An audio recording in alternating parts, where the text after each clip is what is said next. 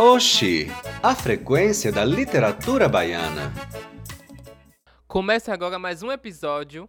O gênero hoje, Cego, é poema. E aí, Cegos, como estão vocês? Eu sou Ellison Silva e tô animado para a conversa de hoje. E você, Michel? E aí, meu pivete?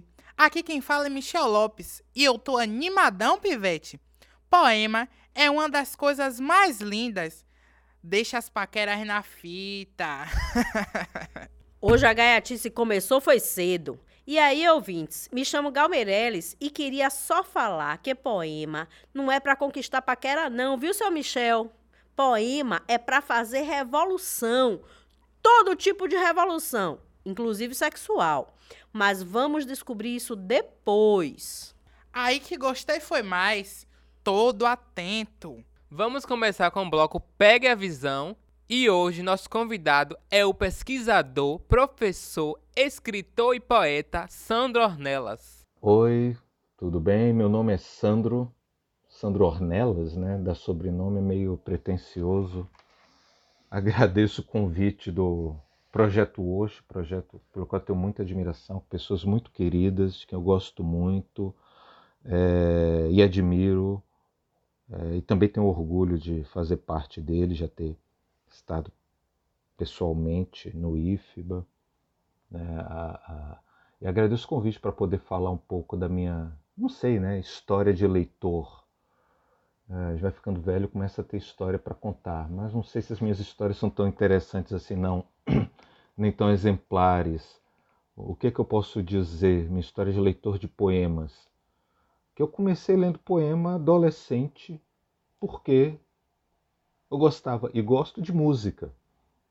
E tem, e no Brasil a gente tem uma tradição de compositores, cantores, músicos, é, uma qualidade excepcional e bom, para eu sair, nunca saí totalmente, mas para eu é, também pular do poema ouvido para o poema lido, para mim foi um, um, passo, ainda mais na escola, quando a gente é submetido e, e muito exposto a, a, a, poesia escrita. Né? Uma vez eu vi uma pesquisa falando, é, fez uma pesquisa quantas pessoas liam poesia, e a grande maioria dos entrevistados sempre remetia à escola. A escola é o lugar onde se lê poesia.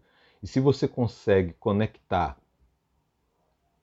a canção, que no Brasil é onipresente em todas as idades, em todos os lugares, em, ao longo de toda a vida, todos nós temos canções que nos acompanham pela vida fora, né?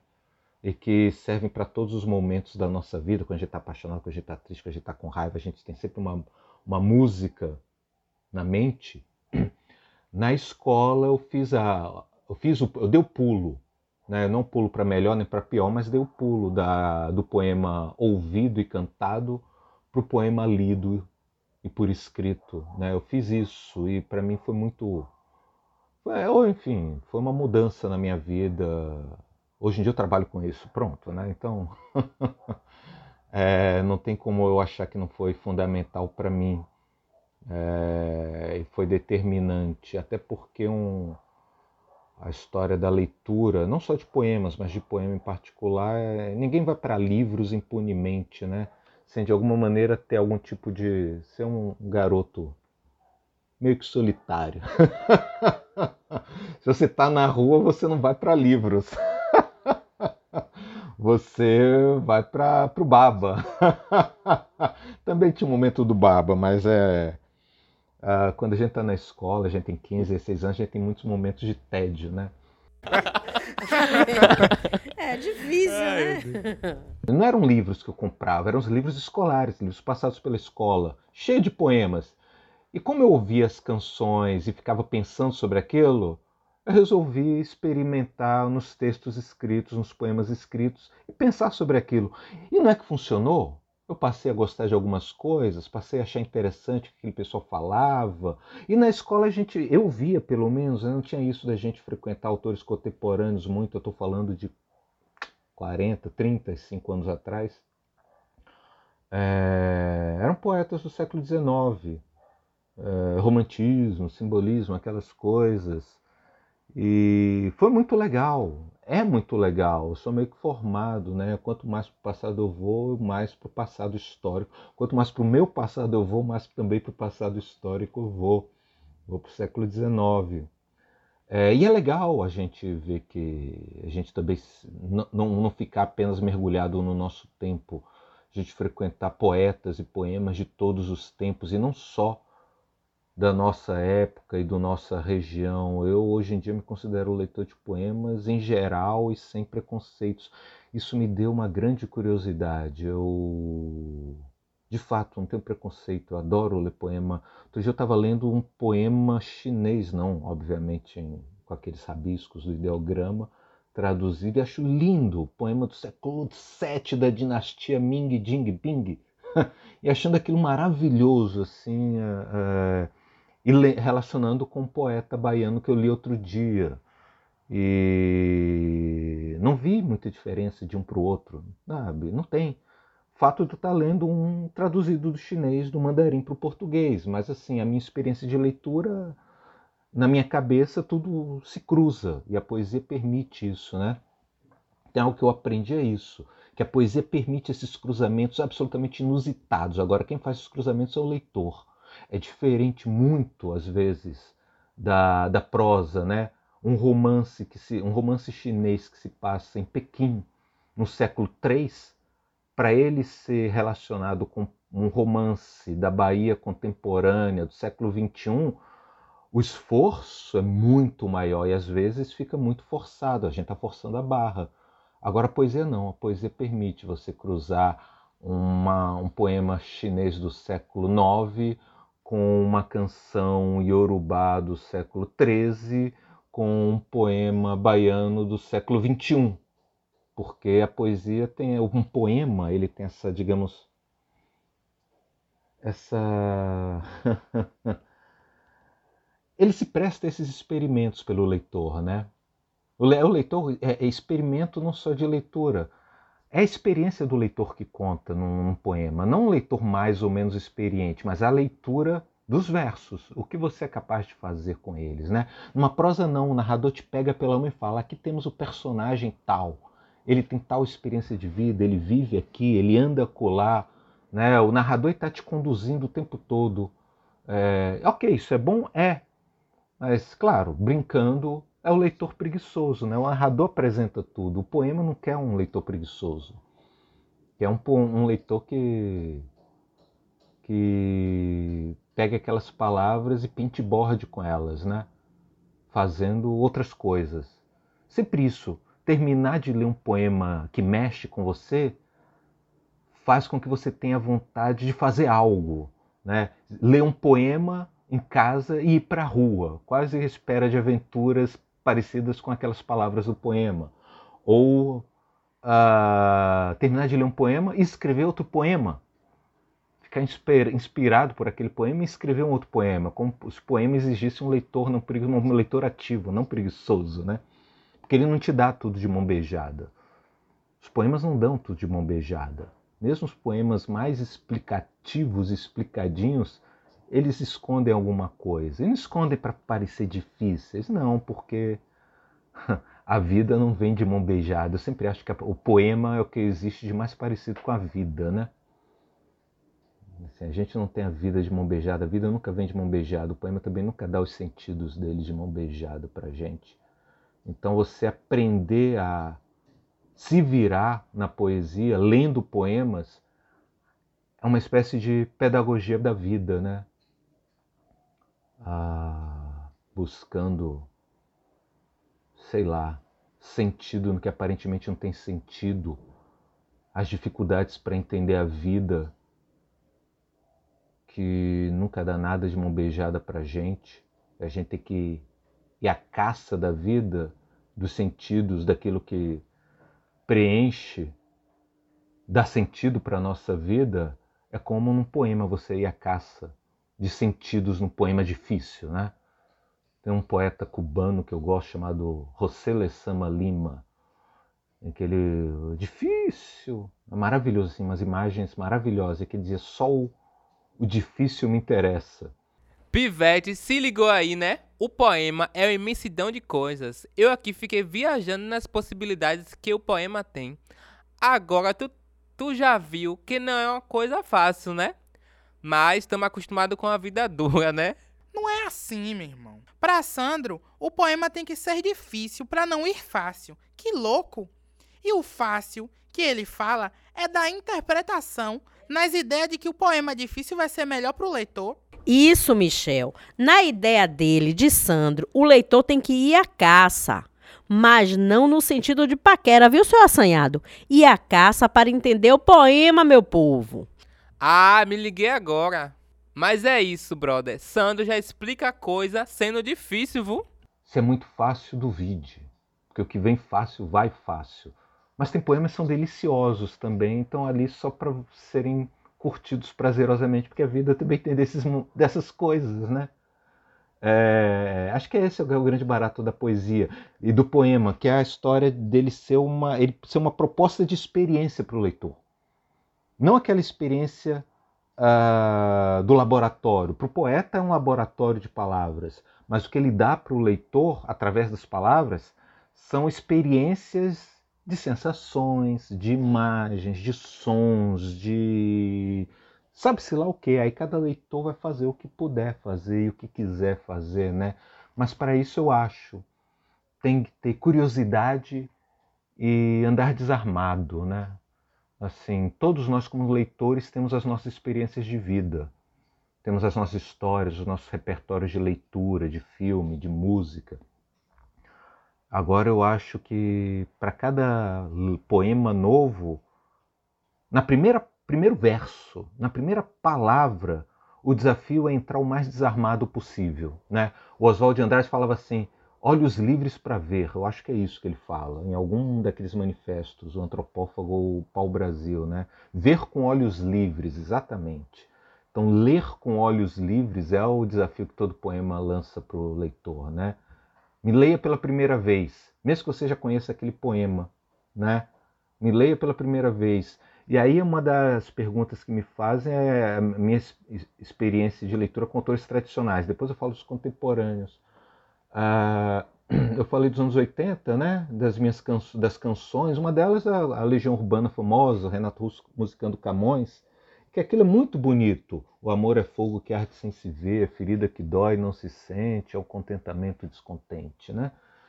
É, eu conheço essa canção, esse poema, desde os anos 80, através justamente da canção é da Legião Urbana. Mas uma vez eu resolvi entender isso para valer. Botei o poema na minha frente e fiquei lá, matutando, matutando. Sabe que é uma experiência muito legal isso? Algo que você sabe de cor, mas não necessariamente você entende intelectualmente, entende pelo coração, saber de cor, né? Aquilo diz muito para você, mas você meio que coloca de lado o coração e vai com a mente ali. Também é muito legal. É, ah, não mata o coração, ao contrário, amplia. O coração fica mais quente, assim. Aquele poema Acho que a, mas a primeira experiência eu acho que ela tem que ser a da sensação, tem que ser a da experiência, tem que ser a do coração. Depois você vai cavucando para ver o que mais ele pode dizer. Isso amplia a, a, a experiência para mim, sempre ampliou essa experiência. Ah, primeiro, sensação. Depois, vai lá, palavra intelecção. Né? É, poesia para mim é isso. É, tem que ter tesão, tem que ter paixão. Mas também eh, depois tem um exercício mais de reflexão em cima. Não sempre, às vezes não. Sabe, foi muito difícil para mim. Eu, eu, o poeta que eu mais li na minha vida e ao mesmo tempo mais estudei foi Fernando Pessoa. É muito a experiência que eu tenho com Fernando Pessoa sempre foi muito pessoal, tem a ver com a minha vida. Em alguns momentos ele foi importante, assim, me ajudou muito. Poderia dizer, com um certo exagero, mas que salvou a minha vida. Outros salvaram a minha vida também, né? Mas ele salvou muito em um certo momento. E dar aula sobre ele foi muito difícil, porque como é que eu ia compartilhar e explicar o que eu sentia por ele, certos poemas, é, transmitir isso para os alunos é, foi um desafio.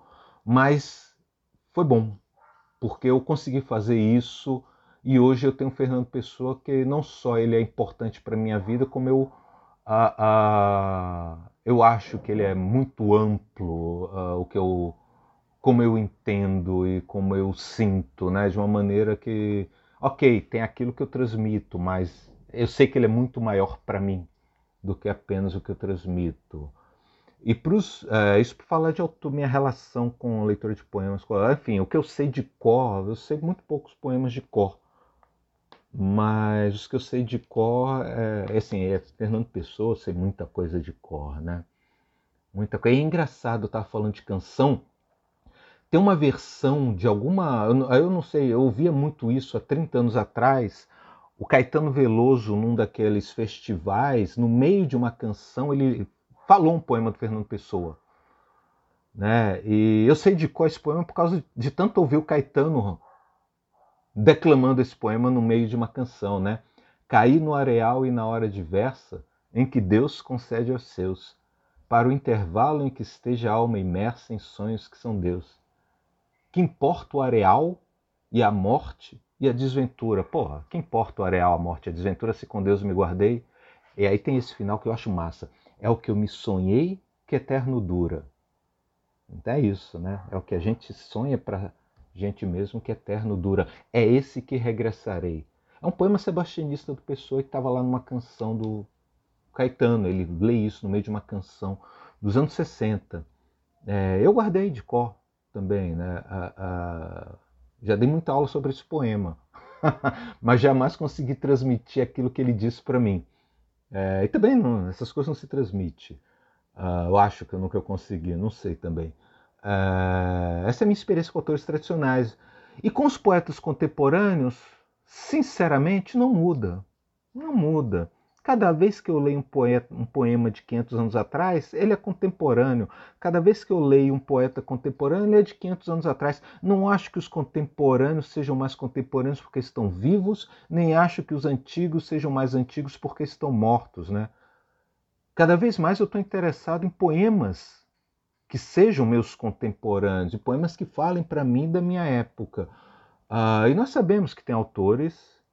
Agora eu acho fundamental, e quando eu digo o leitor de poemas tem que, qualquer leitor tem que ter curiosidade, é independente de épocas, não é gostar de poetas tradicionais porque são valorizados pelos outros, então necessariamente seriam melhores que os contemporâneos, nem porque os contemporâneos diriam, diriam mais para mim por viverem na mesma época que eu. Bom, tem gente que está aí viva e que não vive e não tem os mesmos valores que eu e não vive no mesmo mundo que eu.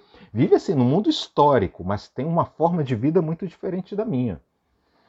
Mas eu leio eles, como eu leio os que vivem igual, é, de uma maneira mais semelhante à minha, com valores mais próximos, né? Então acho que eu não sou desse que valoriza mais uns em detrimento de outros, não. Sabe? Até porque de fato eu estou interessado e é o que está sendo pedido em poemas. Quem escreve os poemas cada vez menos me interessa, sabe? Em meio a essa pandemia eu estou interessado em poema. É o poema que diz, não é o poeta que diz. Por mais que o poeta muitas vezes o nome vá junto com o poema. Mas a gente sabe, muita gente chega cheio de com nome cheio de pompa e circunstância e a gente se decepciona. Chega alguém anônimo, né, com nome desconhecido e impressiona. Então, o que interessa é o texto. Cada vez mais para mim eu estou interessado no texto, não estou interessado muito em gente, não. Mas é claro que essa é a minha experiência. Minha experiência de que está com 50 anos vivendo uma pandemia e não...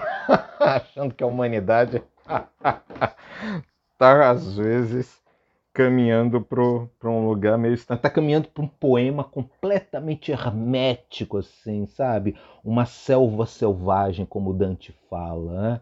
É, é, é, isso, a selva selvagem. Você está entrando numa selva, estamos já, né, perdidos. Perché me ritrovai nel mezzo del caminho de nossa vida? Porque me encontrei no meio do caminho de nossa vida, perdido numa selva obscura. A gente está assim, isso é o início da Divina Comédia do Dante, uma selva oscura onde a gente está. Né? Então, não tem.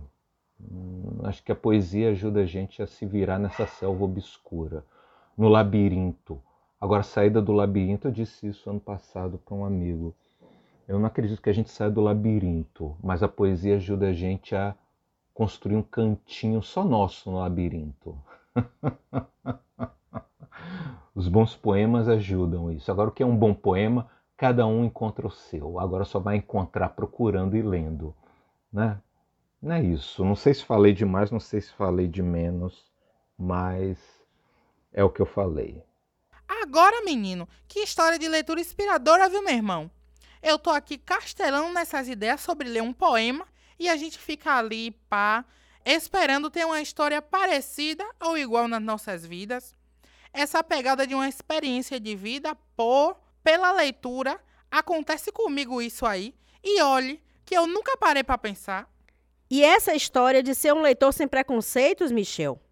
Procura aí, meu povo, esses cruzamentos, cruzamentos poéticos, viu? Pelo amor de já, olha aí, para não me comprometer. Vão lá no Portal Oxe, que reúne autores baianos não tradicionais para dar visibilidade aos textos de forma gratuita e acessível.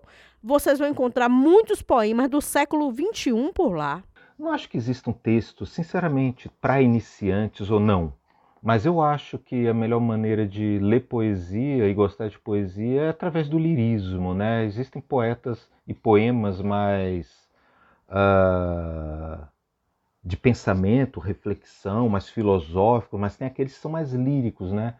E a poesia a gente vai atrás de um poema que tem essa poesia, esse lirismo, essa beleza intensa, né? intensidade de sentimentos. Assim, uma poeta que eu por quem eu sou apaixonado, por cuja poesia eu sou apaixonado, é Cátia Borges. Né? Cátia Borges é de um, são poemas pequenos, belos, bonitos e que comunicam de maneira direta essa intensidade sem necessariamente se esgotarem. Acho, acho, pare, acho falsamente simples, né? Aparentemente fácil o que ela faz, mas tem aquela beleza porque são simples, mas a simplicidade é difícil, né? Ela é dessa linha bandeiriana do Manuel Bandeira, de uma beleza cotidiana, né? Essa beleza de quem passeia beira-mar e quem é de Salvador sabe disso, mas também quem é do interior sabe o que é a, a dar um passeio por uma trilha no meio do, do mato, ao amanhecer, sentindo o cheiro de orvalho. A poesia da Cátia é isso, né? e para ir para um outro já consagrado até nacionalmente, baiano, mas nessa mesma linha de uma sofisticação e simplicidade também maravilhosos, uma aula em cada verso, em cada palavra escolhida. É o Rui Pinheira Filho, né? Esse é, também é o mestre. São dois poetas de gerações diferentes, vivos e que têm muito para ensinar para quem sempre eles têm muito para ensinar, sabe? Sempre não ensinar pedagógico do professor, mas o ensinar para quem lê, para quem gosta e, quem, e quer conhecer e ler poesia, sabe? É, é, gosto muito, indico eles, sim, sabe? Com todo o prazer. Mas quem não gosta de Kátia Borges, né não? Quem gosta de Kátia respira. tá vendo aí? Não há quem não goste. E ela tá no nosso podcast, viu? Num episódio ensaio. Um abraço, Kátia. Mas vamos continuar escutando o Sandro? E, por fim, me pedem para escolher um livro ou um texto de poemas que o ouvinte não pode morrer antes de ler. Para tentar manter a coerência aqui com as minhas indicações da Kátia e do Rui, eu vou indicar Manuel Bandeira. Uhum, é. Assim, é outro também que fala de tudo, sabe? Sem necessariamente ser pretencioso, mas tem tudo na poesia do Manuel Bandeira. Eu diria que pô, o Manuel Bandeira é o poeta de um Brasil que a gente, infelizmente, tem perdido. Né? É um país que está ficando para trás. Então, se você quer ler poesia para sonhar com o Brasil, com integridade, com beleza, humildade, mais força, Leia Manuel Bandeira. Qual deles? Eu poderia indicar poesia completa, Estrela da Vida Inteira, né? que é como ele vivo nomeou a poesia reunida dele. Mas se fosse para escolher um livro, eu não escolheria o Libertinagem, eu indicaria o Lira dos 50 anos. Quando ele fez 50 anos, ele publicou Lira dos 50 anos e ele disse que foi o primeiro livro com o qual ele ganhou algum dinheiro. Pouquinho. Ele diz muito pouco, mas ganhei só aos 50 anos um dinheirinho com poesia. Ele vendeu alguns pouquinhos e ganhou, né? É isso. É... Poesia não é para ganhar dinheiro, poeta não é profissão. Também não é necessariamente vocação, mas é paixão. Né? Lira dos 50 anos, Manuel Bandeira. Ninguém pode morrer sem ler esse livro. Já leu Manuel Bandeira, Michel? Ouviu, né? Agora falar de Brasil, meus amigos, tá puxado. O buraco tá só afundando pra nós, né? Mas vamos continuar por aqui e seguir, senão essa conversa vai render. Tá puxado o quê, Wellison? Este é o nosso país e temos que lutar por ele. Vamos todos gritar juntos: fora o buraco! Grita aí, meu povo, e manda pra gente junto com o áudio de sua história de leitura. Veja o zap aí na bio. Tá anotado? Tudo que é texto que fala aqui das quebradas, eu amo. Já tá na lista, pai. Eu vou perder? Veja aí na bio o que deixamos para vocês, queridos ouvintes. Simbora para a performance Choque de Shows com Robert Novaes. Chegue mais, pai. Choque de show. Mancha. Para minha mágoa não há maquiagem. Minha mágoa nasceu púrpura na pele branca. Desde lá nunca sarou. Como mimetizar a mágoa que me soterrou? As palavras não transfiguram o que é vivo e pulsa. Como representar as feridas que nunca curam? Não posso dar ritmo ao que pesa. Não rima com meu poema. Tudo aqui sou eu, o que se desata em coágulos de sangue, o abraço que não dei, meu refúgio guardado, as lágrimas que não derramei retornam pesadas, alta chuva. Não posso ser poeta porque meus versos são a minha mágoa mal moída, vômito retragado. A minha mágoa é mácula na pele. Ainda que inconsciente, uma vaca regurgita a rama comida há muito e mastiga contemplando. Meus estômagos são muitos. Neles recordo minha grande mágoa. Há também o livro em cada folha, reescrevo as miragens estilhaçadas.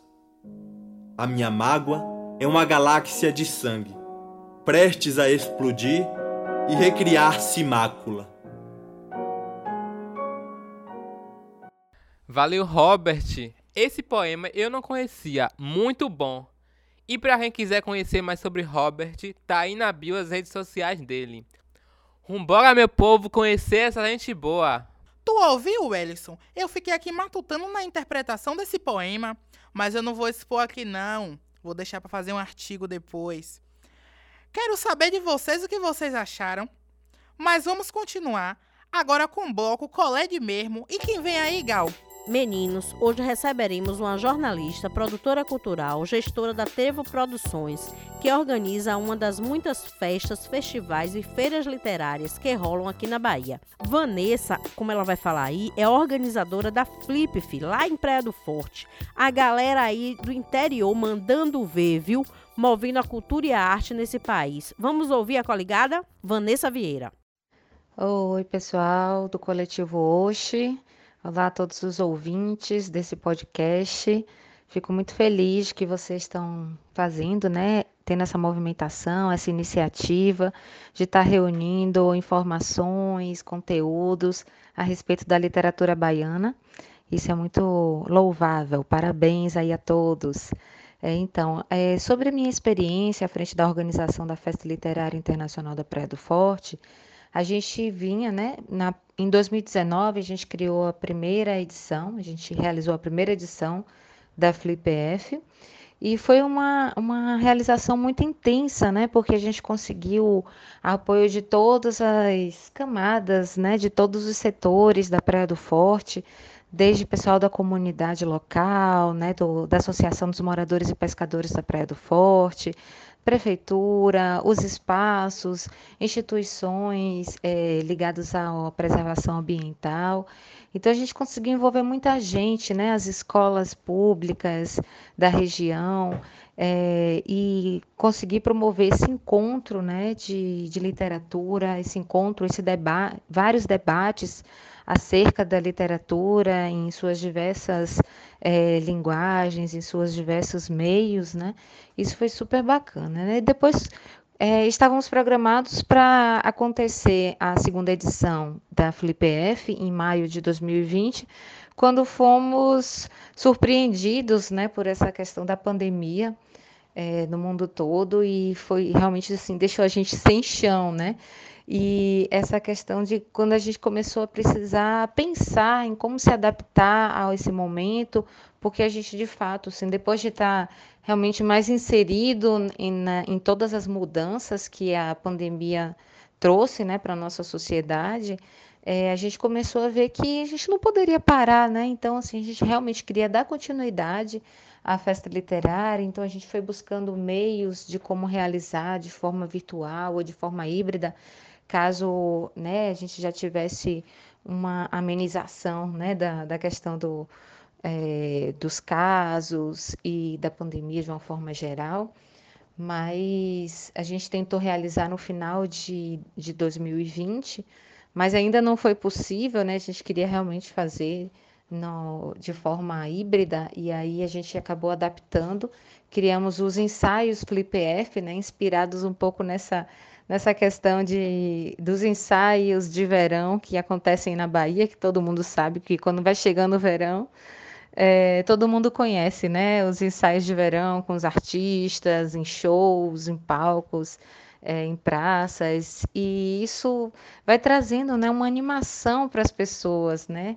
É, tá perto de carnaval e tudo, mas a gente acabou trazendo isso para o contexto literário, né? Então a gente fez essa brincadeira com os ensaios e a ideia era que fosse uma prévia, né, do que viria pela frente do com a FlipF.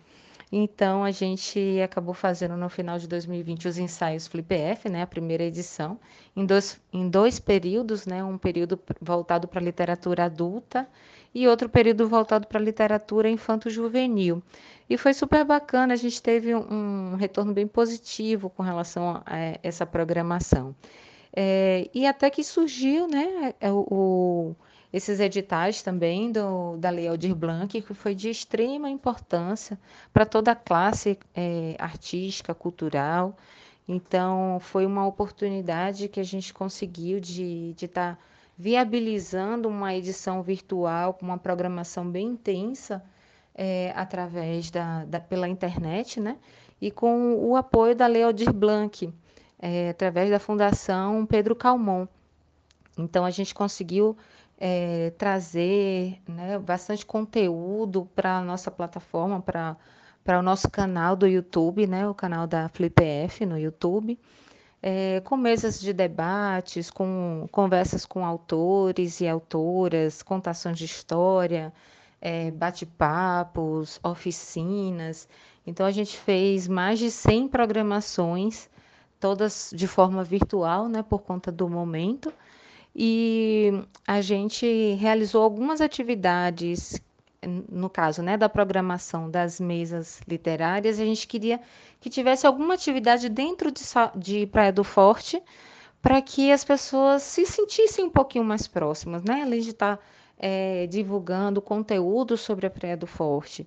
Então, a gente convidou né, os mediadores, ao menos os mediadores, para estarem na Praia do Forte no período das gravações e das transmissões ao vivo, é, para que eles pudessem estar tá levando as, as pessoas para estar tá sentindo um pouquinho né, desse clima de como é estar na Praia do Forte, mesmo nesse momento né, de pandemia em que a gente não pode promover esses encontros, que foi realmente muito difícil assim de conseguir realizar esse evento num local como a Praia do Forte, que é um local que a gente gosta muito, né? É um local que tem muitas belezas e muitos espaços, tanto é, espaços turísticos como espaços importantes para a comunidade e isso para a gente assim é de, de extrema é, é, é, a gente considera né, de extrema importância a gente estar tá real, realizando junto com a comunidade essa programação é, então a gente foi impossibilitado né, de realizar várias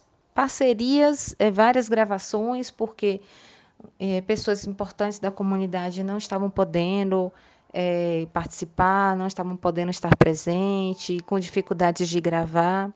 Então, assim, surgiram várias demandas, vários é, empecilhos por conta do momento, né? E acabou que, que é, a segunda FlipF foi realizada nesse período que começou, retomou-se, né? O lockdown, o fechamento de tudo. Então, é, acabou que até a própria equipe assim ficou um pouco abalada assim no período, porque começou a surgir muitos casos próximos e pessoas, inclusive participantes da programação da FlipF, começou a surgir assim pessoas com casos e tudo, e a gente ficou muito preocupado, né? Mas tinha que fazer, porque a gente já tinha programado tudo, a gente já estava, né, no, no embalo, não poderia é, encerrar, não poderia parar naquele momento, né, essa programação. Olha, é verdade, Gal. A galera não parou, foi pra cima e conseguiu fazer muita coisa na Bahia toda. Na Bahia só não, fio, no Brasil. Por isso que querem tirar a verba da arte e da cultura.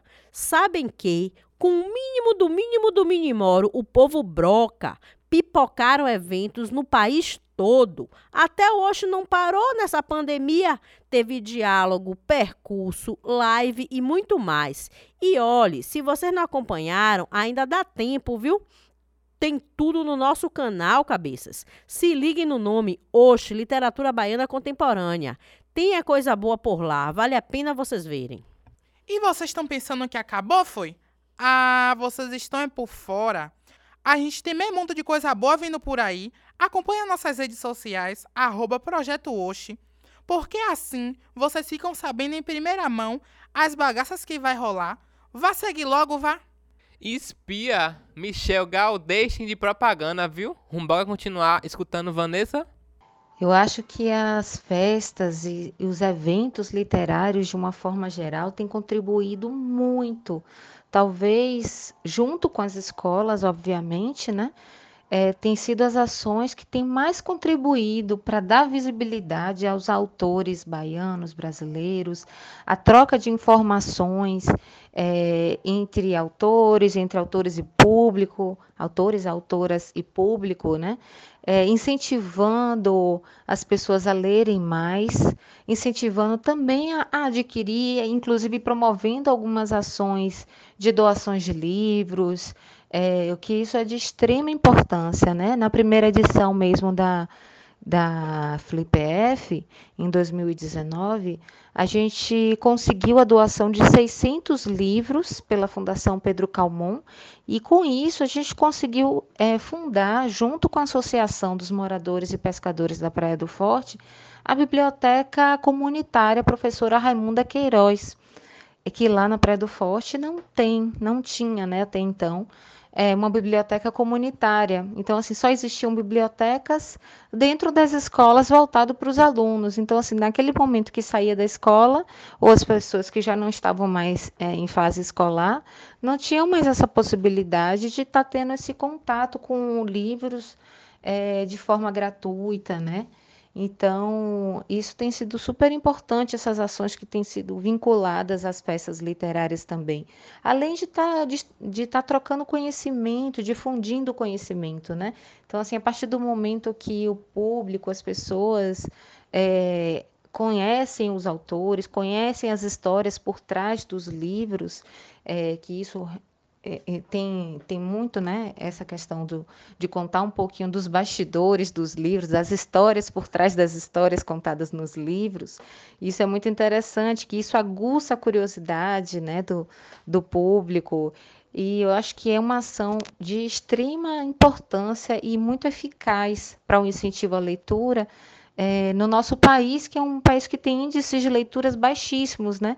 Então, assim, eu acho que é super importante a gente estar tá fortalecendo esse movimento, fortalecendo essas ações de incentivo à leitura e somando, porque eu acho que é isso, é um trabalho de formiguinha, cada um fazendo a sua parte, juntando, somando forças. A gente não conseguiria abraçar tudo, né? Nem o próprio governo estadual, os governos municipais conseguem abraçar tudo e a todos. Então, assim, eu acho que são iniciativas é, muito importantes para conseguir incentivar e melhorar esse quadro dos retrato, do retrato da leitura no Brasil, né? Vanessa Categoria falou tudo. O enfrentamento dos problemas tem que vir com o trabalho de todo mundo. A Fundação Pedro Calmon, gente, para quem não sabe, é o órgão do governo estadual que atua nas políticas públicas para o livro, a leitura e a literatura no estado. Todos os livros com apoio financeiro do estado, uma parte vai para lá. Mas como é que o próprio governo consegue distribuir tudo sozinho? Não, nós da sociedade também temos que fazer uma parte. Vamos ouvir Vanessa apontando aí a importância das feiras, festas e festivais para o nosso cenário baiano. Durante a programação da FlipF, a gente sempre tenta estar incluindo autores e autoras baianas, né? Então, a gente sabe a importância de estar tá dando visibilidade e de estar tá promovendo também encontros entre autores baianos e autores nacionais, internacionais. É, e, e essa é uma forma de mostrar para o nosso público o, que temos muitos que temos muitos conteúdos interessantes, importantes aqui na Bahia, né? Então assim a gente está sempre convidando para participar é, das mesas de debates, é, dos bate-papos com autores, de todas as programações, seja para o público adulto, infantil, juvenil. A gente está sempre tendo esse olhar e buscando, pesquisando, convidando né, é, autores e autoras que, que possam estar trazendo conteúdos importantes, interessantes é, para as mesas, para o debate. E essa é uma forma de estar tá dando mais visibilidade, né? Tanto aos autores como às editoras baianas também. É isso aí, Vanessa. Nos eventos do Oxe tem autor baiano de carreta. Agora vamos de boca de 09. Venha, meu povo. Se achegue, vai ser chuva de aprendizado. Vocês vão perder? Oxi, perder esse bloco? Você conhece Neco? Não é comigo não. Eu tô é aqui, ó, prontinha para escutar meu coleguinha poeta. Venha cá. Venha cá pra onde? Eu já tô aqui, fio. Tá vendo seu mal? Você ficou muito gracista, seu Michel. Mas agora deixa eu perguntar, vem cá, hoje a gente vai ter quem nesse bloco? Vocês já estão ligados, né, ouvinte? Esse bloco só vem gente lacração. Bora, cabeça, fala logo. Já tô aqui me tremelicando todo. Fala, fala. Calmo, Elis. Pô, calma, velho. Eu vou falar. Hoje vamos ter um que já é de casa, viu? O professor Kleberton Santos e a nossa parceira Rita Queiroz. Simbora começar? Tá com tu, Rita, pra gente entender o contexto do seu trabalho. Bem, minha produção de poemas ela se coaduna com a produção baiana brasileira na contemporaneidade da seguinte forma: eu faço parte de alguns coletivos, como Confraria Poética Feminina, Mulherio das Letras, e dessa forma há um relacionamento, há um entrosamento entre as mulheres que escrevem, entre os seus textos que se complementam. Isso faz com que essa minha produção se reverbere, se espalhe e alcance outras pessoas, outras mulheres. Então, é dessa forma que a minha produção se coaduna. Oh, Rita! Oh, Rita! Você poderia largar o doce aí? Sobre suas produções poéticas, né, mãe? É a minha produção, ela tem como principais características o traço do intimismo, do, do erotismo, né? É de falar sobre é, aquilo que é mais caro na nossa alma. E dessa forma, a minha poesia ela está relacionada com as das outras gerações da poesia baiana, porque as mulheres hoje elas têm falado sobre tudo, elas têm não têm pudores para falar do que elas querem, né, daquilo que elas é, sentem desejo, daquilo que daquilo que as afligem. E isso é, tem marcado muito as atuais gerações né, de escrituras. Isso é muito importante porque é, é uma forma de mostrarmos para as pessoas, para as outras é, é, mulheres que querem se lançar na escrita, que elas podem falar sobre tudo, escrever sobre tudo. Isso é muito importante, isso nos revigora e nos dá é, forças para continuar. Michel, se ligue, gaiato. Rita toda fina e você cheio de gíria pra cima da mulher, rapaz? Ô, Gal, você que ensinou pra gente tudo é linguagem. Rita agora vai mandar o que a mulherada tá fazendo aqui na Bahia. Ela é uma das fundadoras da Confraria Poética Feminina, gente. Simbora bater um lero? É, eu, é, em 2015 eu criei o grupo Confraria Poética Feminina e foi esse grupo que me deu muita força para que eu continuasse nessa, nessa seara da poesia, da literatura e com isso é, eu também fui me relacionando com outros grupos, principalmente de mulheres que escrevem, como Mulherio das Letras, tanto né, o nacional quanto da Bahia, quanto de outros países que estão né, hoje, que o grupo está presente. E dessa forma eu venho mantendo relações é, de parceria, de produção, de publicação com esses grupos. Isso é muito importante. Eu acho que é, isso impulsiona bastante a nossa carreira, porque nos dá força para seguirmos, para é, alavancarmos outros projetos. Então, alguns projetos importantes que eu já participei, como Ela e as Letras, que é um projeto é, é, nacional, mas que hoje também participam mulheres que estão fora do Brasil. Participei do projeto Reedificações também, que é histórias de mulheres brasileiras que se reinventaram pelo mundo. E os projetos do Mulherio também, além dos livros da Confraria, né, que nós temos é, três livros de poemas, três antologias, né, três coletâneas de poemas. Temos uma coletânea de prosa, temos uma coletânea para o público infanto-juvenil, temos uma agenda poética. Então, nossos livros de poemas, nossas coletâneas de poemas, nós temos o volume 1, 2016, o volume 2, 2018. Em 2017, nós publicamos é, Confraria Poética Feminina Além da Estampa, que são fotopoemas. Em 2020, publicamos a nossa primeira antologia de prosa, que se chama Confraria em Prosa, Olhares e Vozes Femininas, e a nossa primeira antologia destinada ao público infanto-juvenil, que se chama Brincando com Palavras. Então, a, a, a confraria foi o, grupo mais importante para mim, no sentido de que eu pude alavancar também a minha carreira e as nossas, nossas produções. O primeiro primeiro livro, o nosso primeiro livro são 12 autoras, o segundo a gente já tem 22 autoras, o, o não, o, o segundo temos 19 autoras, o terceiro temos 22 autoras, a agenda poética nós temos 25 autoras participando. E a Confraria em Prosa e Brincando com Palavras, que nós temos 17 autoras em cada uma. Isso foi muito importante para mim, é, né? Porque nós lançamos isso tudo ao mundo, e isso foi fortalecendo não só a mim, como também as integrantes da Confraria Poética Feminina.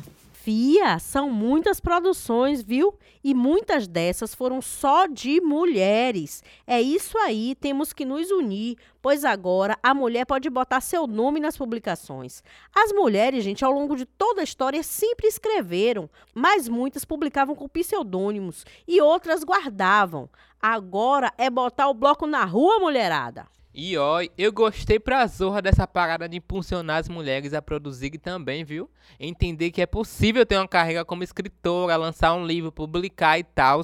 E vamos continuar? Vamos, Ellison. Agora vou chamar um importante parceiroche, professor aqui do IFBA Campo Santo Amaro, viu? Orgulho desse coleguinha poeta. Ele é o nosso e o boi não lambe, meu filho. Se achegue, Cleberton Santos. Fala aí sobre sua produção e seu trabalho em sala de aula. Minha produção de poemas se relaciona com minha prática docente na medida em que sempre é, trago inspirações e trocas de saberes entre a sala de aula e a prática da escrita, né?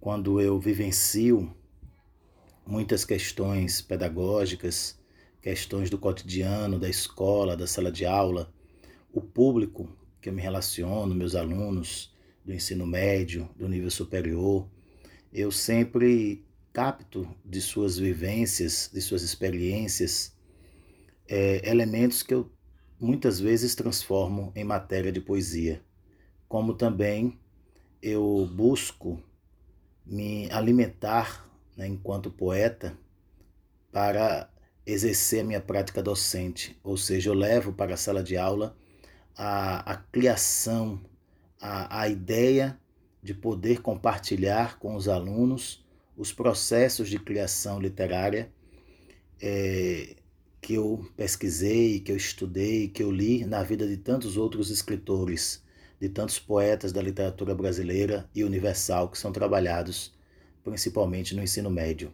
Então eu sempre tento compartilhar com essa galera esses processos criacionais a partir da minha própria experiência que eu adquiri ao longo de anos estudando, lendo e conhecendo a, a produção poética de vários autores da língua portuguesa e de outros idiomas.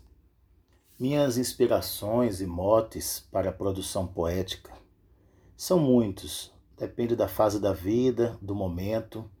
Eu não diria que tem uma inspiração específica, um mote, mas a própria vida, as leituras, as experiências cotidianas, as outras artes, né? ao ouvir uma música, ao contemplar um quadro, de uma experiência estética, né? desde um pôr do sol, um banho no rio, um banho de mar, a, atravessando paisagens no sertão, na caatinga, fazendo uma viagem pelo Brasil ou pelo exterior, as leituras de outros artistas, de outros poetas, de romancistas, enfim, são muitas as inspirações e os motes que servem para alimentar nossa produção poética.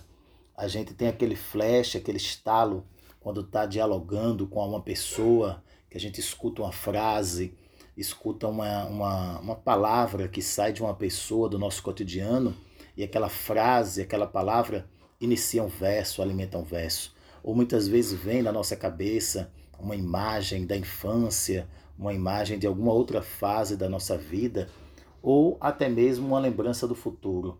Não é?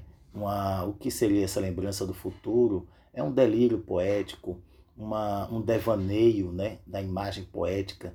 A gente tem essa viagem de, poxa, eu lembrei de tal coisa, ou como tal coisa poderá ser daqui a tantos anos. Então a inspiração poética ela é múltipla, ela é inconstante, ela tem várias perspectivas, a, a inspiração poética. Do ato mais simples, mais singelo, de um pousar de um passarinho agora sobre minha janela, né? pássaros que, que circundam o meu quintal, até leituras de poetas como Pablo Neruda, né? um, um Drummond, Vinícius de Moraes, um papo com um amigo. Então nós temos várias fontes de inspirações e depois transformar esse material, transformar esse, vamos chamar assim, essa pedra bruta que vem do cotidiano, que vem dessas inspirações, em verso, em estrofe, em, em linguagem propriamente estética, poética, é o trabalho que o poeta vivencia todos os dias, a cada dia, a cada momento. A transformação dessa inspiração, dessa subjetividade, dessa coisa mais aberta, mais simbólica que o mundo nos oferece, né? o vasto mundo, essa leitura ampla que é o mundo, e depois transformar isso numa matéria quase que sólida, que é a palavra ritmada, a palavra organizada em sua textualidade poética, o corpo do poema. Isso é um trabalho constante de todo poeta.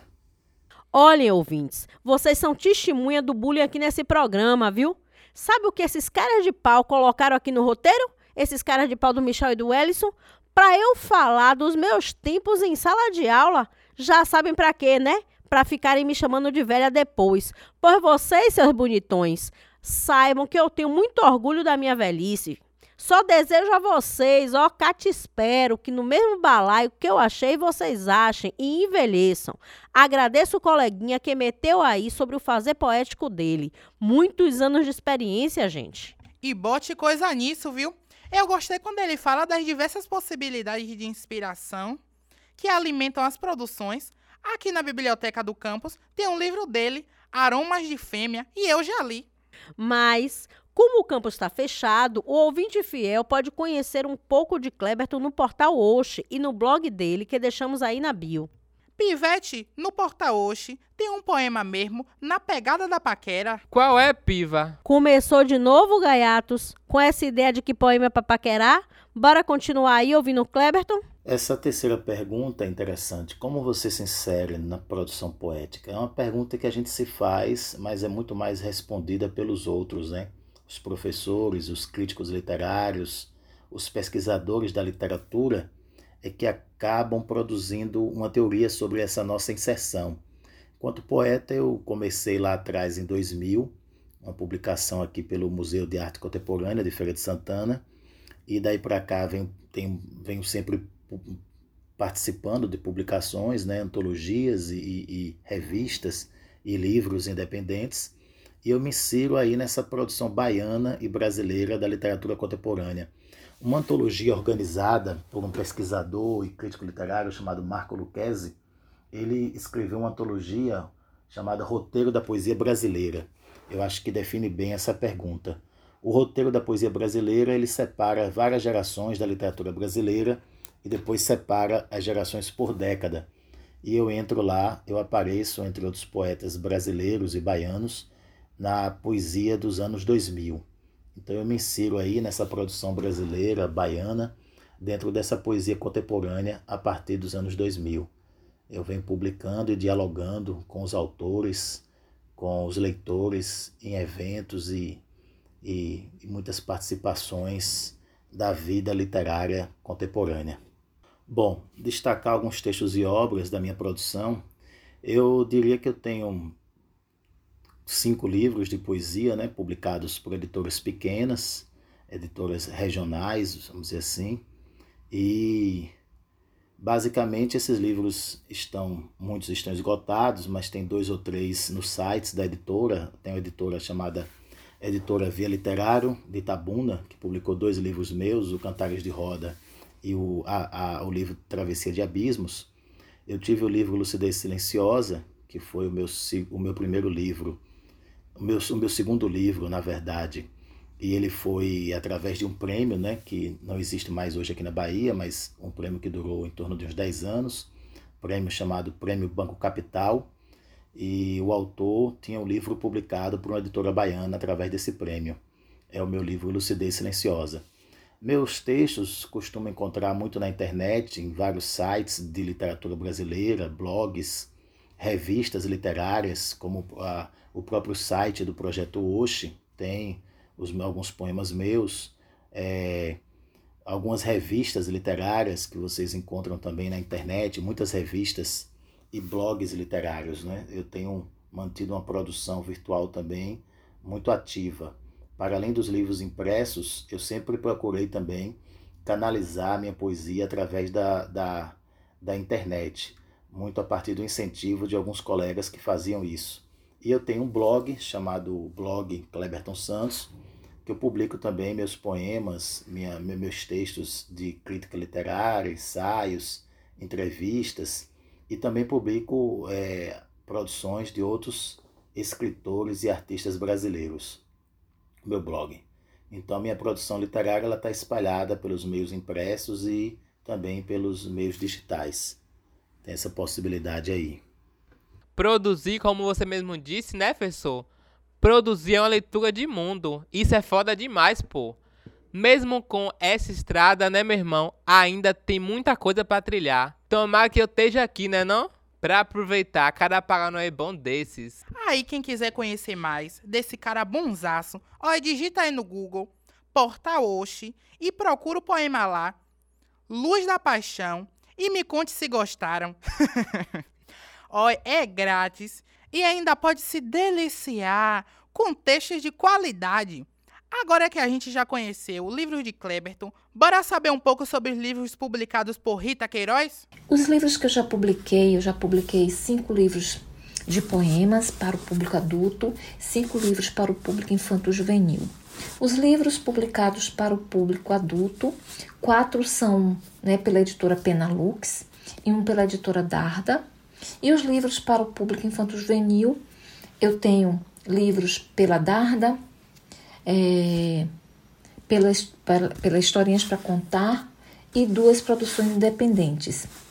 Esses livros eles podem ser adquiridos comigo através da lojinha é ritaqueirozpoesiando.loja2.com.br ou nos sites das editoras Penalux, Dardo Historinhas para Contar e as produções independentes somente comigo mesma, certo? Vocês podem também pesquisar nas minhas redes sociais, Facebook, Instagram, que vocês vão encontrar o endereço ou então é, podem falar comigo diretamente e nós acertamos tudo.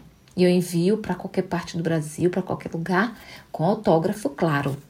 Tá vendo aí? A mulher é tão boa que produz para tudo quanto é idade. Eu já li, agora só falta você. Vale muito a pena. Tá vendo aí? Vocês nem precisam tirar a bundinha do sofá. O livro chega na sua casa, gente. Oi, tive uma ideia. Vambora fazer assim. Rita, você lê um poema pra gente, porque no episódio poema não pode faltar, né não? Pode ser um seu mesmo ou de outra pessoa. Se decida aí. Vou recitar um poema de Érica Azevedo, que também faz parte da Confraria Poética Feminina, poema intitulado Dias de Girassol. A chuva bate à janela, anunciando nuvens cinzas distantes do mar. Limpeza das ruas e dos olhos marejados transeuntes. A chuva bate à porta e convida as crianças a brincarem. Água e terra lamem os pés inundam a alma de alegria. A chuva espalha-se pela cidade, fervilhando sonhos ao som de passos, buzinas, trovejos. Uma torre ao longe parece beijar a nuvem. A chuva bate à porta, trazendo convites, anunciando dias de girassol.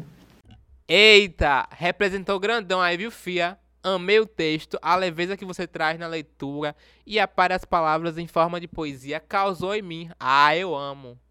E não pense que acabou não, viu? Vamos lá escutar mais coisa boa? Tá contigo, Feisal Kleberton. Da literatura baiana, eu tenho vários autores e poemas preferidos, desde Gregório de Matos até os poetas contemporâneos da minha geração, os poetas da geração 2000, os poetas que convivo né, diariamente nos eventos e nas publicações literárias.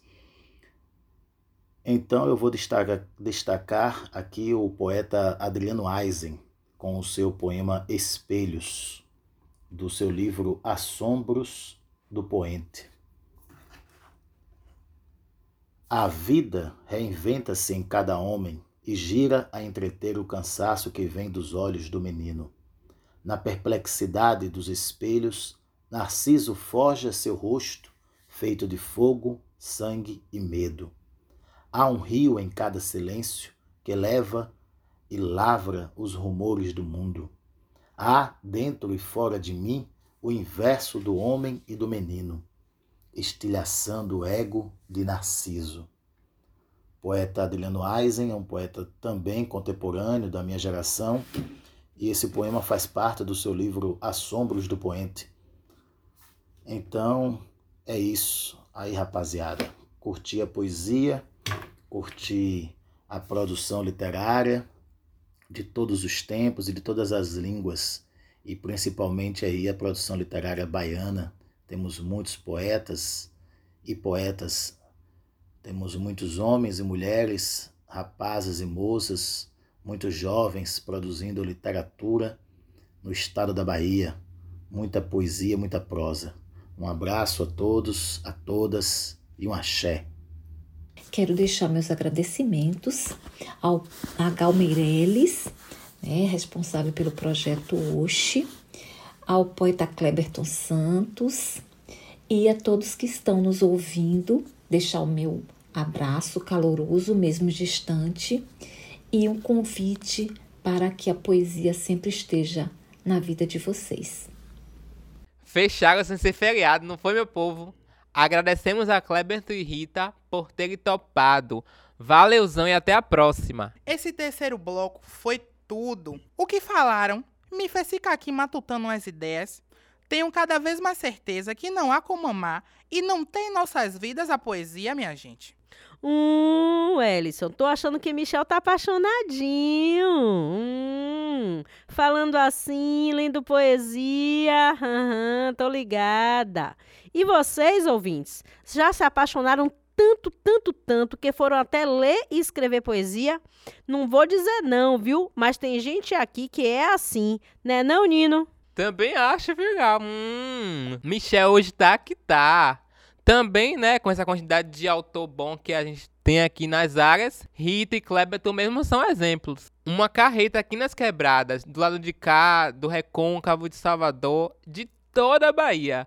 Mas, gente, não acredito que estamos acabando mais um episódio. Que nada, acaba muito rápido. Eu nem reparei, véi. Mas espera ainda, não esqueçam de nos seguir nas redes sociais. No Instagram, arroba Projeto Oxi, ou lá no nosso canal do YouTube, viu, povo? Fui! Só teve rajadão hoje aqui, vocês viram? No segundo bloco, soubemos a colé de merda dos bastidores de uma festa literária em tempos de pandemia. Agradecer aí a Vanessa, que representou muita gente, que fez a leitura chegar virtualmente em nossas casas, meu povo. Muito obrigada a todos que colaboraram para sair mais um episódio do nosso podcast. Rodrigo Carvalho com os grafismos, a captação de áudio com Nino Gonçalves, a identidade visual com Gabriel Rodrigues, a trilha sonora com Tito Pereira, aos motoristas, seu Luiz e seu Braz, que nos trouxeram com segurança para as gravações, ao Hotel Casagrande, a Dona Selma, que fortaleceu o rango Maniçoba, a Ariomar, nosso coordenador de extensão, e a Andréa Amazonas, diretora do campus. Foi uma equipe zona para tudo ficar nos conformes. Fui, meu povo! Ô, Beres, e o primeiro bloco? Nele pegamos a visão com Sandro Ornelas. Aquele cara ali já é pipoco antes mesmo de escutar. Lacre puro, meu povo. E vocês, comentem lá o que acharam da história de leitura de Ornelas. E mandem a de vocês também, viu? Pra gente ficar por dentro. A sua pode aparecer aqui em um dos nossos episódios. É só enviar ela no zap, se liga aí no número, pegue caneta em papel e mande pra gente 759-9802-4438. Não esqueçam, vou ficando por aqui. Fui! E oi, fique aí com a novela radiofônica De Que Lugar Sagrado Você Veio. Este podcast, Mamotetanguireju, De Que Lugar Sagrado Você Veio? É uma produção do Grupo Riachim, pelo projeto de extensão da Escola de Teatro da Universidade Federal da Bahia. Em tempos de pandemia, seguimos em travessia pelas nossas escrituras autobiográficas buscando a poesia e o sonho, aquele que nos ensina nossos mestres indígenas e afrodescendentes.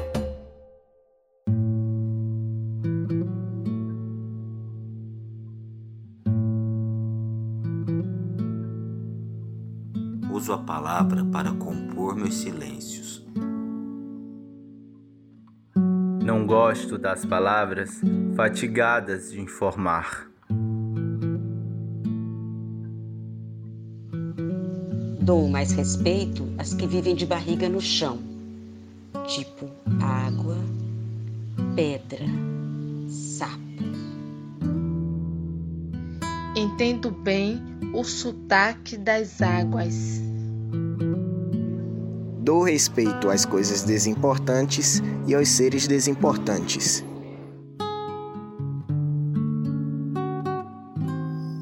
Prezo insetos mais que aviões. Prezo a velocidade das tartarugas mais que a dos mísseis. Tenho em mim um atraso de nascença. Eu fui aparelhado para gostar de passarinhos.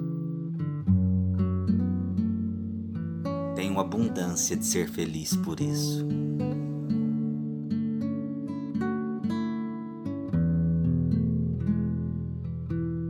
Meu quintal é maior do que o mundo.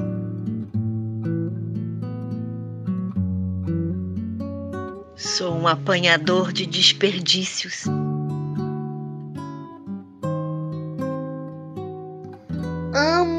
Os restos como as boas moscas. Queria que a minha voz tivesse um formato de canto.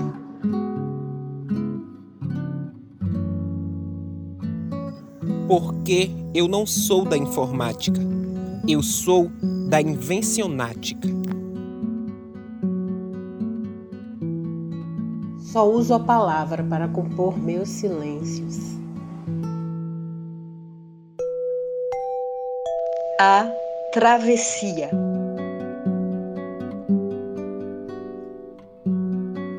Há muitos anos atrás, em Barra Velha, aldeia Mãe Pataxó, no extremo sul da Bahia, a velha Cassi me ensinou uma cantiga.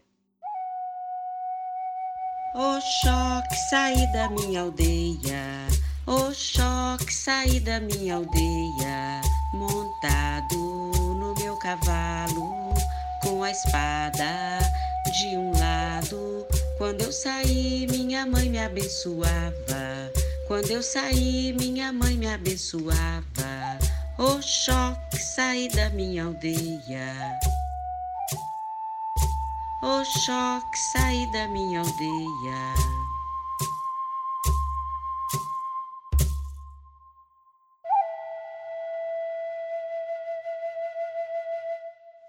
O tempo passou, passou, e muitos anos depois, na abertura do acampamento Terra Livre, em Salvador, ouvi jovens indígenas cantando a mesma cantiga e dançando toré. Depois, eu cantei essa cantiga para um babalaô, meu amigo. Ele me disse que o caboclo de sua avó cantava essa mesma cantiga. A pura ancestralidade como água percorre o tempo, nas aldeias, nos terreiros.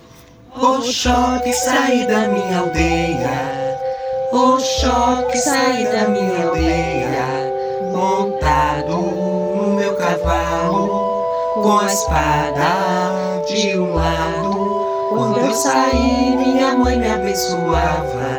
Quando eu saí, minha mãe me abençoava.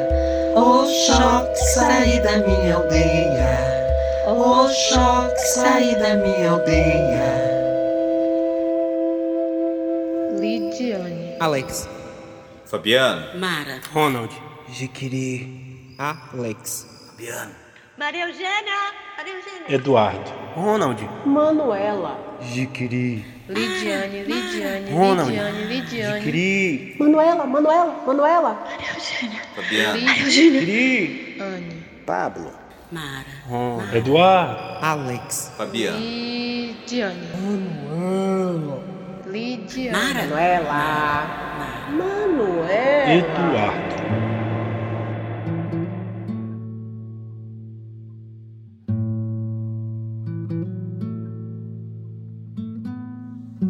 Avô Romalino era um homem austero, mas também amoroso, que procurava ser justo e generoso com as pessoas.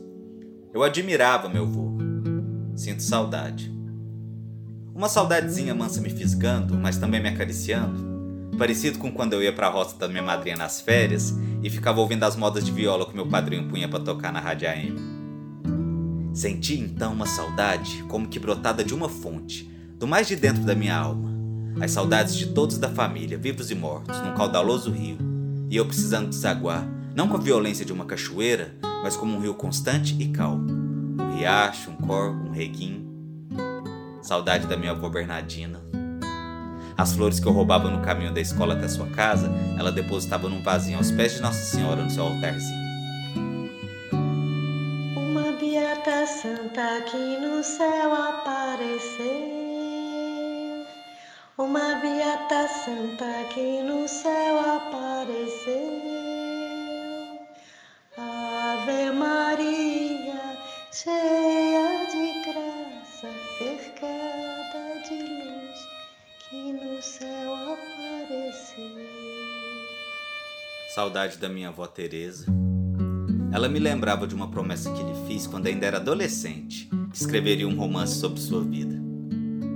Cumpro minha palavra, por isso começo agora. Vó Teresa está no céu e eu aqui. Quando a saudade aperta, eu me abrigo na lembrança dela, como me abrigava na sua cama de madrugada. Ah, saudade Riachinho.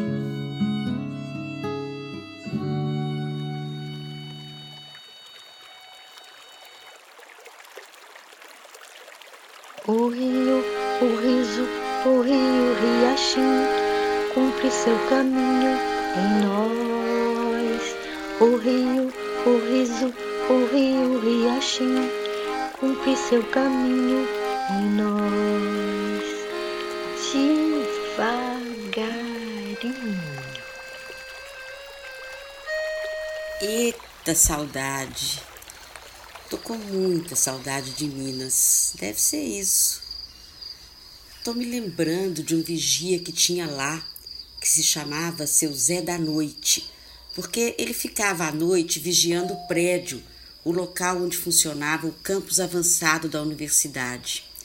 Eu era estudante e frequentava esse campus. Isso era em Araçuaí, no Vale do Jequitinhonha. Seu Zé da Noite, o vigia, nas suas vigílias noturnas, compunha e me ensinou muitas cantigas. Eu tenho algumas na memória até hoje. A ciência do relógio não é para qualquer matuto. Trabalha com dois ponteiros, um maior e outro mais curto. Moro na beira do rio, mas não sou um garimpeiro que trabalha com dois ponteiros. Um maior, outro mais curto. Se o pequeno marca a hora, se viva quem Deus adore, o grande marca os minutos. Mas eu não sou neném de peito pra você vir me dar mingau. Adeus, Ijinga, adeus, Caial.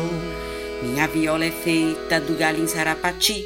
Licença, eu não quero pedir. Ô, licença, eu não quero pedir. Meta a mão na minha algibeira. Sou cabra de mata, cerqueira. E o luxo do mundo é o dinheiro. E foi assim que o Vale do Jequitinhonha, o povo do vale, me ensinou a enxergar o mundo. O vale me ensinou tudo. E do vale eu fui para os índios. Mamontetanguireju, De que lugar sagrado você veio? Daina Sakairu, Daina Sakairu. Quachatsu Awaru, Quachatsuaru. Uinara, Uinara. Yumaquim, Yushbu, Yumanqui, Nishpan, Yushbu, Tupanhawe, Xerohaihu, Aracatu, Merrepeme, Opurahei Taperupinhande, Opurahei Taperupinhande, Yurimanche, Ipaxodarne, Jaguarexê, Jaguarexê, Pai, Pai, House, House, House, House. House. Vamos celebrar nossas ancestralidades cantando a cantiga do povo ticuna?